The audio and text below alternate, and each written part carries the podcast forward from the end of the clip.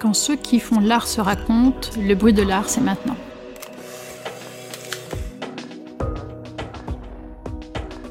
Nous sommes Florian Champagne et Victoria Leboloc-Salama, et aujourd'hui, c'est Nathalie Crassé qui nous reçoit dans son studio situé dans le quartier de Belleville à Paris. Nathalie Crassé est une designeuse française d'une cinquantaine d'années. Diplômée en 1991 de l'École nationale supérieure de la création industrielle de Paris, ses productions ne se limitent pourtant pas au design industriel. Sa vision du métier de designer est englobante, totale. Ses créations protéiformes viennent de sa volonté de revisiter, questionner les lieux communs du quotidien. Meubles, objets électroniques, espaces culturels, d'éducation ou de passage sont repensés pour proposer des scénarios de vie et de partage. Ce qui compte pour elle, c'est d'être ensemble, de vivre ensemble. Dans cet entretien, Mathalie Crassé revient sur son parcours. Elle explique aussi pourquoi et comment elle envisage le designer comme un anthropologue du temps présent. Et enfin, elle parle de son engagement au travers de son travail en faveur de l'enfance. Elle revient notamment sur son tour musical Sol et Léoupis qu'elle a créé pour le Centre Pompidou. Il voyage dans toute la France et avec lui, elle propose aux plus jeunes une invitation à la découverte de formes culturelles nouvelles, innovantes et audacieuses. Cet épisode est réalisé en partenariat avec le Centre Pompidou. Bonjour Nathalie. Bonjour. Bonjour Nathalie. En une phrase, comment est-ce que vous vous présenteriez à quelqu'un qui ne vous connaît pas? Alors, euh, je suis designer, je suis femme et maman. Votre prénom est initialement Nathalie Oui. Pourquoi est-ce que vous vous faites appeler Nathalie? Parce que ça s'est euh, c'est arrivé un peu comme ça graduellement, d'abord dans ma sphère intime. Euh, Nathalie, ça vient de, bien sûr, les, c'est les enfants qui, qui disent Nathalie avant de savoir dire Nathalie. Et en fait, il se trouve que j'ai fait euh, des colonies euh, pour les tout petits. Ils avaient 3 ans et demi, on appelait ça des colonies maternelles. Les enfants m'appelaient Nathalie. Et, euh, et, petit à petit, c'est devenu mon prénom dans, dans, ma sphère intime. Et je, je, l'aime bien. Maintenant, je ne me reconnais plus du tout derrière le, le prénom de Nathalie. Et pourquoi est-ce que vous l'écrivez sans majuscule? Parce que je, j'aime bien cette idée que il y a une simplicité, tout simplement, que c'est un nom propre, mais en même temps, euh, voilà, j'ai pas envie que ça soit plus, plus important que ça. Vous décrivez vos travaux comme porteurs de scénarios de vie. Est-ce que créer des scénarios de vie, c'est pour vous la définition du métier de designer ou est-ce que c'est votre définition Alors non, du je, métier? je fais euh, un certain type de, de, de, de design, mais j'aime je, bien en effet que le design soit très diversifié. Donc moi, je ne vais pas définir le design comme ce que je fais, surtout pas. Et je pense que la chance justement du design français, c'est justement ça, c'est d'avoir une grande diversité de pratiques et faire en sorte que ben, les gens qui ont besoin de, faire appel aux designers puissent choisir en fonction euh, des approches dont ils sont les plus proches, tout simplement. J'ai eu la chance de trouver une espèce de vision quand euh, j'ai fait mon projet de diplôme. Et cette vision m'a porté euh, donc à travailler d'abord sur une fonction élargie. Donc, euh, on voit déjà bien que dans la fonction élargie, c'est pas la question esthétique qui m'intéresse au premier abord, même si le design embarque des notions d'esthétique. Euh, ce qui me porte plus, c'est vraiment comment, à travers l'objet, l'espace, je vais permettre de redonner justement de la singularité ou de la diversité à la vie. Et et, et, bien sûr, il va y avoir une forme, mais c'est pas pour, euh, pour la forme. Je ne suis pas intéressée par la forme pure, en quelque sorte. On parle toujours euh, de fonctionnalité, c'est déjà bien, parce qu'en fait, euh, se retrouver à parler juste d'esthétique, c'est un peu court. Donc, on, parle de fonction, mais moi, je pense que dans le design, il y a beaucoup plus de notions que ça. Il y a toutes les notions symboliques, spirituelles. On a beaucoup d'ingrédients pour, en final, euh, il faut que ça fasse quelque chose de clair, limpide. Et, bien sûr que ça soit. Alors, moi, c'est pas justement l'idée que ça soit facile à utiliser, plutôt euh, que ça va donner une petite euh, richesse à la vie, voilà, une, notion comme ça. Je suis assez d'accord avec Marc Auger qui dit que le design, c'est l'anthropologie appliquée. Moi, ce qui m'intéresse, c'est ça, c'est plutôt regarder donc je me base sur les rituels quotidiens justement pour pouvoir apporter des choses, ou en tout cas, euh, c'est déjà pas mal, questionner euh, les objets qui nous entourent. Et je m'aperçois souvent que, qu'on, a fait des choix un peu bizarres. Euh, Comme quoi par exemple? On s'aperçoit par exemple les canapés avec les accoudoirs. Moi, je, les accoudoirs, c'est un objet de statut en fait. Au départ, sont arrivées les chaises sans accoudoirs, et puis à un moment donné, on voulait différencier la personne qui était au bout de la table, comme par hasard, et on lui a mis des accoudoirs. Et c'était pour, euh, vous voyez, et alors aujourd'hui, on a gardé ces accoudoirs quand même. Et en fait, quand on regarde bien, euh, j'ai un peu comme ça intuitivement retiré les accoudoirs et au contraire faire en sorte qu'on puisse mettre les mains dans le, dans le fauteuil à un moment donné sur un de mes projets. Et je me suis aperçue, bien sûr, que c'était beaucoup mieux pour le, confort. En fait, on était dans parce qu'un confort statutaire, ça n'a rien à voir avec un confort de bien-être. Et en fait, malgré tout ça, euh, on continue avec cette typologie-là. Donc moi, j'essaie de questionner ça et de revenir à des choses qui sont plus humaines, en fait, et pas que de la distinction, et que c'est aussi euh, que ça change les choses au niveau de, des thématiques sur, lesquelles je travaille, c'est-à-dire euh, le savoir euh, vivre, le partage, l'hospitalité, des, notions comme ça. Donc moi, c'est ça qui m'intéresse, c'est pas vraiment de faire du, des objets ou de l'espace, mais c'est à travers ces objets, je suis capable de, ramener ces, notions euh, et de, voilà, au centre des préoccupations de chacun. Vous venez d'une famille d'agriculteurs en Champagne. Votre village d'origine, qui s'appelle Normé, a moins d'une centaine d'habitants. On est loin des images un petit peu caricaturales du designer qui serait nécessairement urbain. C'est des images qui sont un petit peu inscrites dans l'inconscient collectif. Dans votre travail, on retrouve des liens avec les problématiques de la nature, du rapport à la terre et de l'environnement. Comment est-ce que vous rencontrez le, design? Est-ce que c'est le lieu dans lequel vous avez grandi qui vous a inspiré ce lien entre la nature et le design? Non, alors j'ai par contre eu énormément de liberté quand j'étais petite et une partie de mon travail que je fais aujourd'hui qui est de proposer l'appropriation, de pouvoir moduler les choses, euh, pouvoir faire des objets en évolution vient de, du fait que je me, suis beaucoup amusée dans la campagne à, à, jouer. Et donc en fait en effet un bout de bois, euh, un, matin il va faire euh, un scénario, il va servir à un scénario et c'est aussi pour ça qu'on retrouve les scénarios d'ailleurs dans mon travail. Et puis le lendemain on va pouvoir en faire autre chose. Donc euh, c'est évident que le, fait que je sois née dans un petit village euh, a eu beaucoup d'influence en quelque sorte sur ce que je fais aujourd'hui. Vous avez commencé par des études de marketing et c'est à l'occasion d'un voyage de fin d'études à Berlin, donc on est en 87, que votre sensibilité au design s'accroît. Euh, lorsque vous rentrez en France, vous décidez de faire du design une profession, vous vous inscrivez à l'ENSI. Qu'est-ce qui vous pousse à vous lancer? Quel a été le déclic? Le déclic, en fait, j'avais cette volonté de devenir designer, mais je me l'interdisais parce qu'en fait, je ne connaissais pas de, de, personnes qui avaient cette culture-là. Donc, c'était pour moi une espèce de rêve. Donc, il y avait plusieurs rêves. Il y a, premièrement, il y avait le rêve de pouvoir venir à Paris. Ça, c'est pas très compliqué. On est à 120 km, on n'est pas non plus à l'autre bout de la France. Euh, et, après, il y a cette idée d'exercer un métier qui soit un métier euh, avec des connotations artistiques, mais avec une grande dimension artistique plutôt que des connotations. Et, euh, et donc, ça, c'est quelquefois euh, quand on n'a pas euh, cette culture, c'est compliqué euh, de, s'imaginer pouvoir l'embrasser. on a besoin, à un moment donné, d'avoir soit quelqu'un qui nous tient la main, soit, je ne sais pas, un concours de circonstances qui fait qu'à un moment donné, on passe à l'action. Et, donc, moi, je suis passée à l'action en bac plus 3 en me disant, je vais essayer de rentrer dans cette école, je vais faire un dossier toute seule. Euh, pour y rentrer. J'y suis rentrée. C'est comme ça que je suis devenue designer. Donc quelquefois on a des rêves et puis quelquefois on arrive à les réaliser.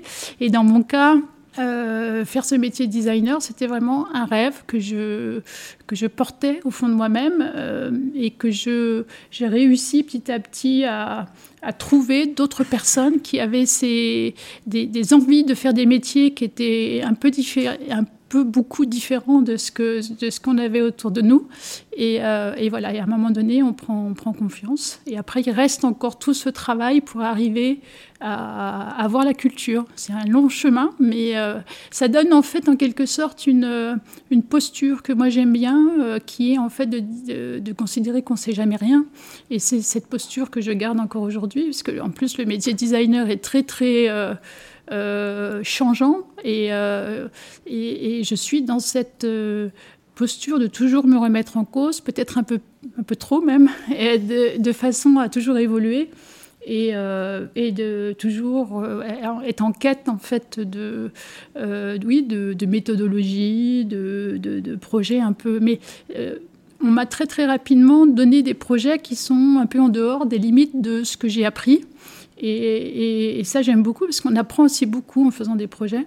On apprend euh, des contextes, on apprend euh, beaucoup des gens avec qui on fait les projets aussi. Et en travaillant dans différents secteurs, de ce fait, on devient, euh, je dirais presque expert malgré soi, sans le savoir, d'un certain nombre de choses. Votre vision du métier de designer à l'époque où vous aviez ce rêve est-elle fidèle au métier que vous exercez aujourd'hui?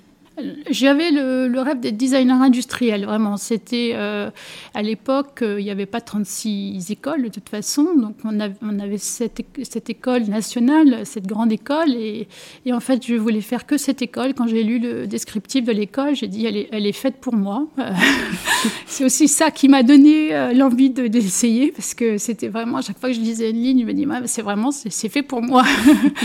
Et euh, donc, je souhaite à tous les jeunes d'avoir cette, euh, cette sensation, en fait, d'un seul coup de, de trouver.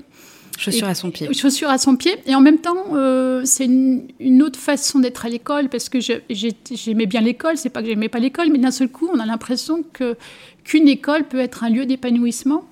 Euh, et, ça, c'est formidable. Et, tout, et, c'est aussi pourquoi j'essaie de beaucoup agir sur la transmission euh, aujourd'hui, parce que toutes les écoles pourraient être comme ça, en quelque sorte. Et, je me dis, quel gâchis quel gâchis euh, de pas euh, avoir des, structures enfin euh, qui font confiance, qui donnent, qui donnent des ailes, qui donnent des envies, et que et, comment en fait on peut essayer de développer ça dans les écoles, mais aussi dans d'autres structures. Et donc quand je rencontre des, des, gens qui portent des projets qui vont dans ce sens-là, je collabore bien sûr très très très volontiers à ces projets. Comment est-ce que vous expliqueriez la différence entre le design et les arts décoratifs alors, c'est, euh, moi, je pense que le design, si on veut résumer ce que, ce que, ce que peut être le design aujourd'hui, ça serait euh, d'améliorer l'habitabilité du monde. Donc, euh, on n'est pas tout à fait dans ces notions-là dans les arts décoratifs, vous voyez Et du coup, pourquoi vous avez été attiré plus par le design que par les arts décoratifs? Déjà, les arts décoratifs, je n'étais pas du tout concernée. Si aujourd'hui je questionne en fait le, le, fauteuil, vous voyez, c'était parce que justement, j'ai je ne l'avais même pas intégré comme, comme typologie. C'est pas qu'il n'y avait pas des fauteuils chez moi, mais vous voyez, je n'avais pas tout le, toute la, connaissance de l'évolution des, fauteuils. Et voilà, j'étais restée dans une notion assez large. Et donc, c'est ce qui m'a aussi permis de, remettre en question les, oui, jusqu'au fauteuil. Vous voyez ce que je veux dire? Donc j'étais pas du tout euh, dans l'idée de l'évolution, de faire évoluer les choses. Je suis à côté. Je suis et en étant à côté, j'ai un regard qui me permet de, voir les choses différemment et de faire ce pas de côté dont on a beaucoup besoin aujourd'hui, puisqu'on a besoin et, j'en finis avec cette histoire d'évolution sur ce que je fais aujourd'hui. Aujourd'hui, je vais plutôt apporter des nouvelles logiques. Donc euh, je suis passée d'une fonction élargie euh, à, proposer des nouvelles logiques. En quelques 20 ans, on va dire. Mais c'est la même chose quelque part, vous voyez, ça reste la même. Euh, c'est la continuité. C'est la continuité, voilà. Ça c'est, c'est juste, euh, ça a pris un peu plus d'échelle. Euh, je travaille sur des projets un peu plus grands, mais c'est l'intention est la même en fait. Une fois vos études terminées en 1991, vous travaillez quelque temps avec le designer italien Denis Santacara, et puis durant cinq ans, vous collaborez avec Philippe Stark. Est-ce que vous considérez Stark et Santacara comme des, comme des mentors en quelque sorte? Des, ce sont des gens qui, euh, qui m'ont fait confiance et ça c'est important. Après, c'est pas des maîtres, hein, c'est un peu différent. Je n'aime pas, je n'aime pas cette notion parce qu'on l'a pas. J'ai pas eu, euh, j'ai pas eu, j'ai pas appris ce métier avec cette notion de maître euh, dans l'école. C'était pas du tout comme ça. c'est plutôt l'idée de partager, d'avoir une connivence avec des professionnels. C'est comme ça qu'on que j'ai appris. Donc, je ne suis pas, tout comme je ne suis pas fétichiste des objets, je suis pas euh, des objets, pardon, je suis pas, euh, comment dire, je considère pas que j'ai eu des maîtres, mais euh, j'ai eu la chance de rencontrer en fait une approche à un moment donné qui a permis de, de développer, alors quelquefois en réaction, et, d'autres fois plus en continuité ma propre approche. Voilà, c'est ça. Et c'est ça qui est important, c'est d'arriver à, à, trouver sa propre approche. Est-ce qu'aujourd'hui, il y a des personnalités du monde du design qui vous inspirent? Alors aujourd'hui, je pense que... Alors moi, je me suis pas, euh, je m'inspire pas simplement du, du, monde du design parce que je pense au contraire que euh, mes inspirations, elles sont plutôt dans le monde de l'art. ça va vous paraître bizarre, mais ben, je veux dire que le, design, c'est mon quotidien, on va dire. Hein, et, euh, et, déjà, dans le monde du design, je, je pense que j'ai déjà, euh, je pousse le curseur de l'artistique déjà un peu, un peu plus que la majorité des designers, voyez. Donc, et ce qui m'importe, c'était de développer cette part artistique dans mon travail, voyez. Et donc, c'est ce qui fait que je vais euh, plus facilement, euh, euh, comment dire, me ressourcer dans, dans, des pratiques connexes et pas directement, voyez, dans, la pratique qui est celle du, designer. Ni dans, je suis pas. Alors, c'est aussi une façon un peu difficile à, expliquer, mais je suis pas un designer qui va arriver quelque part et qui va regarder. Alors tous les matériaux, etc. C'est, c'est pas ça qui me porte. Moi, c'est comment on vit, comment, euh, comment on se rencontre, euh, l'interaction entre les gens. Donc voilà, donc c'est ça que je vais garder d'un, moment, vous voyez. Et donc quand je voyage, je vais pas, euh, bien sûr, je vais quand même regarder un petit peu s'il y a des techniques de tissage, de voilà, de, mais mais plutôt je vais être ouverte à regarder si à un moment donné il y a une, situation où il y a quelque chose qui se passe et là essayer de décoder pourquoi on se sent bien, pourquoi les gens euh, sont, voilà, quel, quel genre d'intimité euh, se, développe dans ce lieu, voilà. Et c'est ça qui, qui, me nourrit et qui va euh, que je vais pouvoir, en fait, à un moment donné, réutiliser dans un projet pas pareil, parce que je sais pas, c'est pas copier-coller, ça serait trop facile, mais en, essayant d'articuler, de reprendre un de ces ingrédients-là et de le mettre dans un contexte qui, pour moi, fait sens. Voilà, c'est ça je suis toujours en action pour mon travail. Mais c'est pas mon travail, c'est ça qui est intéressant, c'est ma vie.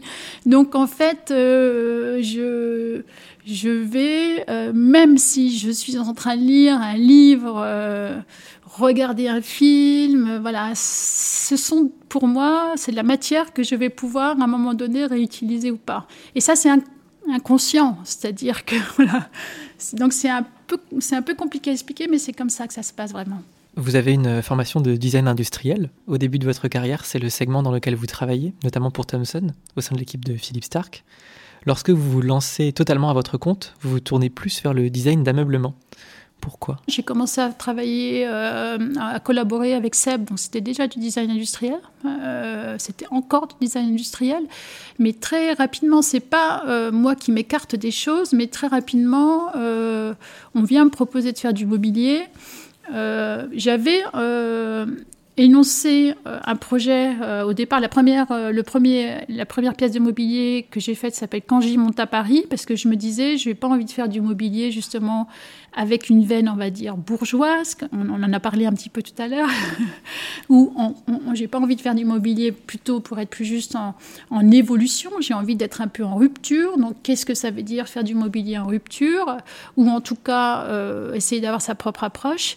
Et pour moi, c'était euh, vraiment cette de, ben, de travailler sur des scénarios de vie. Et là, on le retrouve, puisque quand j'y monte à Paris, euh, c'est une colonne d'hospitalité. Et, donc, euh, je, me suis vraiment dit comment je travaille, comment je propose l'hospitalité à une personne qui passe euh, chez, chez, nous. On n'a pas beaucoup de, place, on n'a pas la place d'avoir forcément une chambre d'amis. Et comment je vais pouvoir faire ce geste très simplement, sans que ça soit compliqué, parce qu'il faut aussi que ça soit un geste simple et, pas mettre les gens dans l'embarras, et euh, ni celui qui reçoit, ni celui qui est reçu. Et, voilà. Et donc, j'ai dessiné cette colonne euh, qui est très simple, euh, qui fait 35 cm sur 35 cm sur 2 mètres de haut. Et puis, quand Jim arrive à la maison, on va la basculer, ça devient un lit d'appoint. Qu'est-ce qui vous donne vraiment envie de. Parce que de passer de Seb à ce projet-là, c'est quand même un écart certain non, je ne crois pas, parce qu'en fait, euh, bah, j'avais déjà fait mon, projet de diplôme un peu dans cette idée-là. Pas... Alors, ce qui est nouveau, c'est que je, n'utilisais pas en fait euh, de l'électronique, ou vous voyez, je n'utilisais pas quelque chose de mécanique, mais euh, mais, mais quand même, quand je faisais de quand je faisais de l'électronique, c'était pour domestiquer la technologie. Donc, on est on est dans, la, dans cette idée de domestiquer. c'est un peu la même chose pour moi. Dans bon nombre de vos projets, la place de l'enfant est centrale. Certains objets peuvent rappeler par exemple l'enfance, comme permis de construire, donc c'est un canapé amovible créé en 2000 pour Domo et Pérez, mhm. tandis que d'autres projets proposent des chemins d'éveil pour les enfants, donc par exemple euh, la Maison des Petits au 104 ou le MUMO. Pourquoi cet intérêt particulier pour l'enfance? Alors, euh, à un moment donné, on me disait tu fais des projets ludiques. Alors, j'étais pas tout à fait contente avec ça. Je faisais tellement d'efforts avec euh, ça. J'ai discuté avec une amie qui est anthropologue et elle m'a dit Mais de quoi tu te plains? Euh, Ludique, ça veut dire expérimenter le monde. Et c'est ce que tu proposes là. Alors d'habitude, on le propose qu'aux enfants et toi, tu le proposes à tout le monde. Et en fait, c'est juste ça qu'il faut dire. et en fait, en effet, j'aime euh, les choses ludiques. Parce qu'il y a une partie de, mes intérêts, c'est aussi de dire qu'aujourd'hui on est devenu trop passif. donc j'adore donner, faire des, lieux où justement on redonne la possibilité d'agir euh, sur les choses, la, possibilité de s'approprier. Et, euh, et, ça, c'est même mieux euh, pour, les parents aussi. Vous voyez, c'est pas simplement. Et je pense qu'on que de toute façon, on est sans arrêt en train de dissocier les deux mondes. Or, ils sont intimement, on va dire, connectés. Euh, c'est la même chose. J'ai dessiné, enfin j'ai euh, rénové en fait une petite école à Trébedan, et en fait euh, la pédagogie qui est active dans ce lieu, euh, si on fait une pédagogie active à l'école et quand les enfants rentrent chez eux, ils ont un autre saut de cloche complètement différent, vous voyez, il y a un moment donné, il y a quelque chose qui ne fonctionne pas. Donc la meilleure des choses, c'est d'embarquer les parents avec et de, et, voyez, et de faire en fait en sorte que cet euh, émerveillement, ces découvertes, elles soient conjointes, c'est les parents et les enfants ensemble. Donc moi, c'est plus ce que je défends aussi dans mes projets. Vous avez collaboré trois fois avec euh, le département jeune public du Centre Pompidou. Les deux premiers projets, c'était Modulome et le Blobter de Matali, réalisés en 2013. Et depuis l'été 2017, vous avez initié le tour de France de votre nouvelle collaboration qui s'appelle Sol et les Houpies.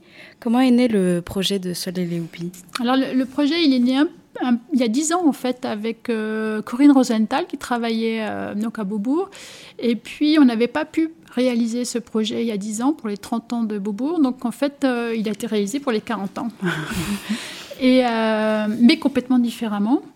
Et euh, c'est un peu compliqué à expliquer ce projet, mais en fait, je me suis, je me suis attachée à deux choses. Je voulais, en fait, en fait, si on veut comprendre un petit peu le projet, on, euh, je, me suis dit, euh, quand, à un moment donné, euh, à l'école, par exemple, il y a une espèce de moment un peu merveilleux où les enfants sont tous ensemble, et j'ai eu en tête, en fait, le spectacle de fin d'année où chacun avait appris comment dire, des numéros, où les parents sont là, il y a une espèce de fierté qui se... Voilà, je me suis dit, bon, voilà, là, il se passe quelque chose. Et je me suis dit aussi, il se passe souvent quelque chose parce que les enfants chantent. Et, voilà, je me suis dit, ça, on peut vraiment compter sur le fait qu'en chantant, ils sont ensemble, ils se donnent, ils donnent leur énergie et créent un moment un peu autre. Mais ça, c'est très facile. En fait, c'est pas excluant et tout le monde peut le faire. Hein.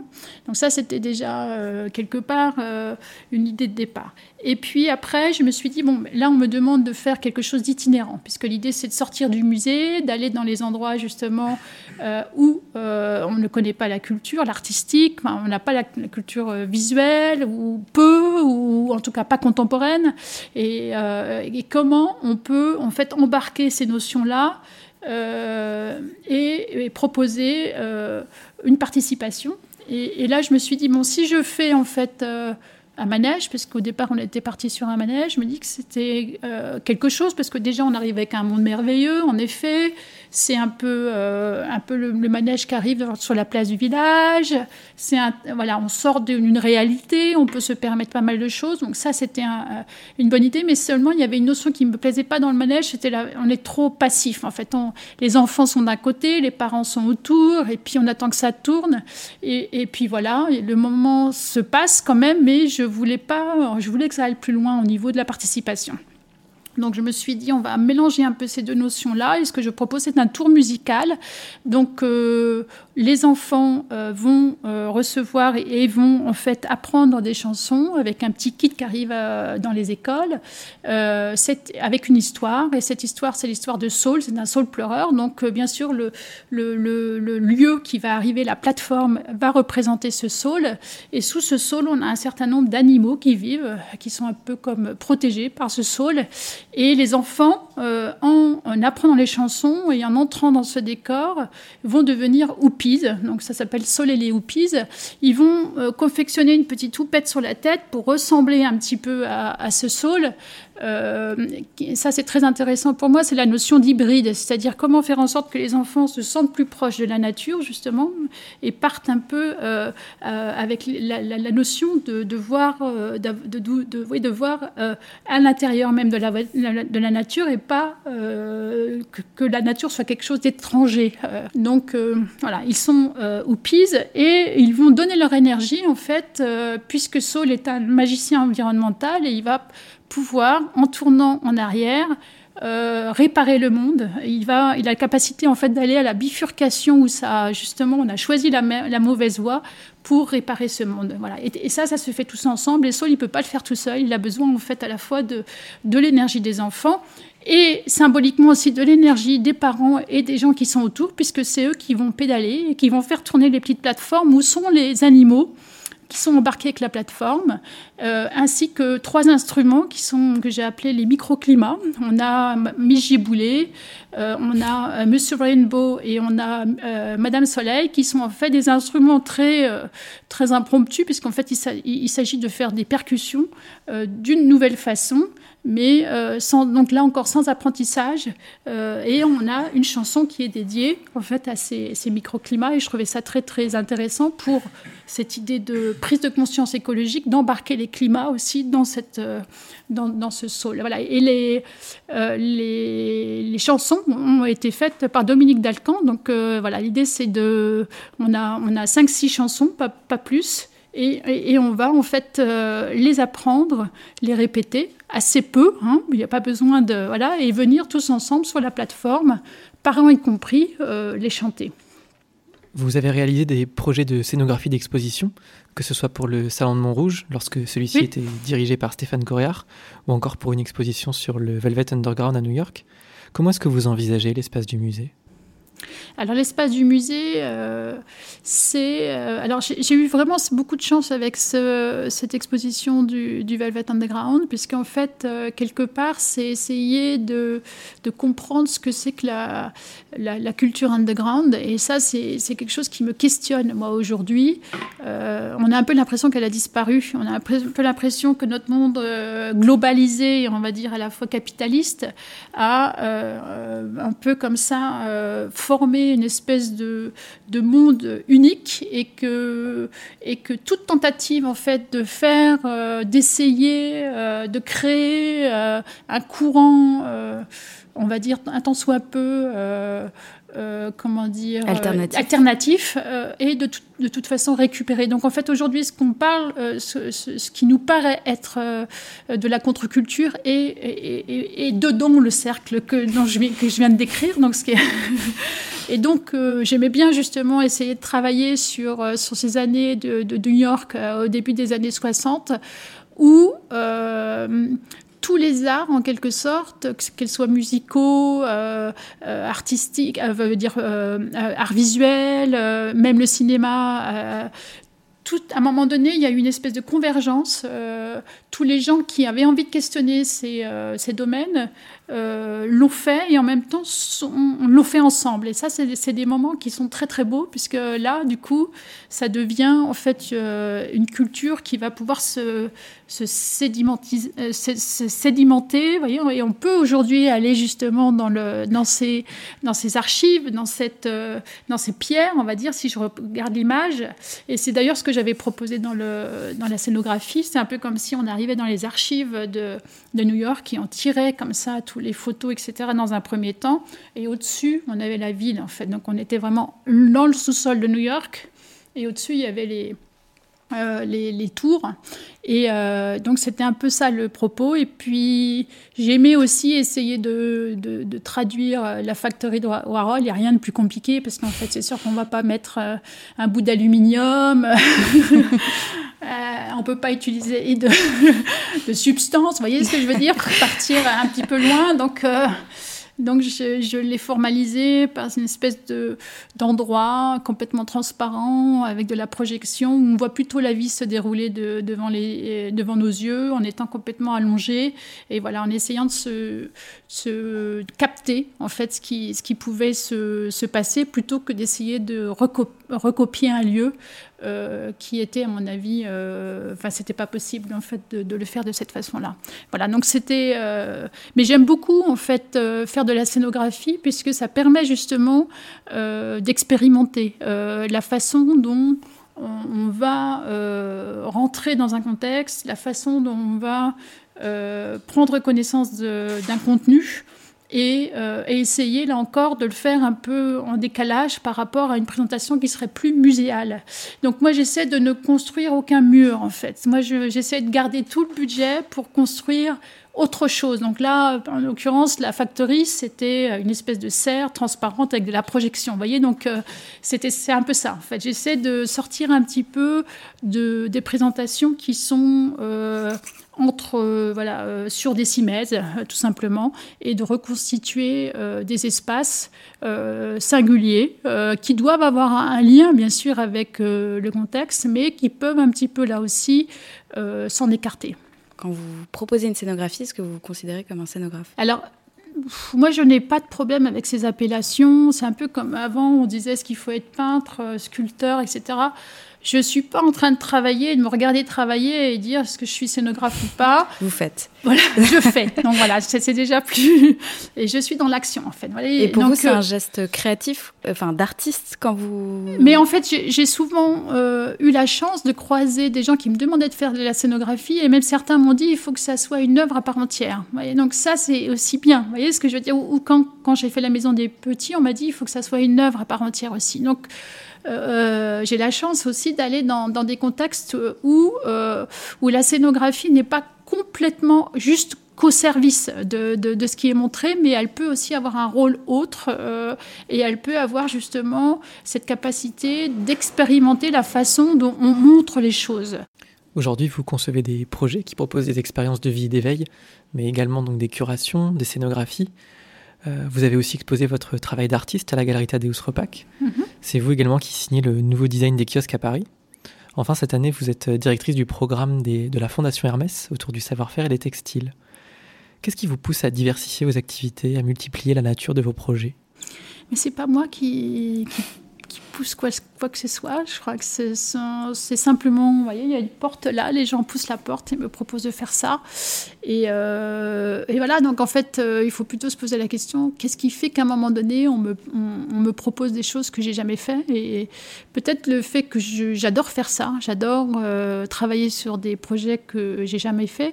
Ce que je dis souvent, c'est qu'en faisant des projets singuliers, ben, ça donne une visibilité, ça donne une autre façon de faire, ça décale de la réalité, voyez, qui fait que les gens peut-être ont une meilleure visibilité de qu'est-ce que ça va devenir, vers quoi on tend, et qui vont peut-être un peu euh, peut-être ça va favoriser le fait qu'ils vont porter aussi eux-mêmes le projet parce que quelque part ils vont être aussi euh, euh, curieux de participer à quelque chose comme ça et ça devient comme une aventure. Et, et moi j'adore cette notion d'aventure puisque je pense que dans plein plein de secteurs il faut aussi réapprendre à travailler ensemble. Je pense qu'on on a oublié en fait euh, à bien travailler ensemble. Et moi, je suis sûre que la façon dont on travaille ensemble a des répercussions sur euh, l'objet qu'on a là entre les mains. Si à un moment donné il y a eu un couac et il y a une mésentente, vous voyez, où le, projet a été tiraillé, on a plein d'exemples autour de nous, mais on le sent, les gens le sentent euh, vraiment. C'est un projet qui est né euh, d'une générosité déjà. Je pense que les gens lisent en fait s'il y a eu de la générosité à la base euh, du, dessin du projet, si euh, le contexte a été favorable à la création. Je pense que c'est dans l'objet. C'est dans et, voilà. Et je pense que les gens le, le, perçoivent. Dans votre carrière professionnelle, quelle est la critique qui vous a le plus touché? J'essaie de. Je crois que ça se ça s'évacue assez rapidement, donc on, oublie ces choses-là. Je sais pas, j'ai pas. Euh, si une fois on m'a dit que j'étais trop généreuse, et ça, ça m'a, vraiment. Euh, voilà, c'est peut-être plutôt ça dont il faut parler. Euh, c'est quand j'ai fait le e-hôtel à Nice, j'ai en effet développé beaucoup de typologies dans les chambres, et là, d'un seul coup, on s'est dit, j'ai entendu, j'ai entendu quelqu'un qui me disait, mais pourquoi tu pourquoi tu as été si généreuse? Pourquoi tu as donné toutes ces idées dans la même à la même personne? Et ça, j'avais même pas euh, imaginé qu'on puisse se poser des questions là-dessus. voyez? Et ça, c'est vrai que c'était euh, très bizarre pour moi. Merci Nathalie Crasset. Merci de vous être racontée, d'avoir fait entendre votre voix au milieu du bruit. On peut retrouver votre travail sur votre site internet mathalicrasset.com ou sur votre compte Instagram mathalicrasset. Si vous voulez soutenir le bruit de l'art, n'oubliez pas de mettre des petites étoiles et des commentaires sur Apple Podcast. Merci également à celle et à celui qui a pris du temps pour partager ce moment avec nous. Nous revenons bientôt. D'ici là, pour ne rien rater, retrouvez l'actualité du bruit de l'art sur Instagram et Facebook et sur notre site lebruitdelart.fr.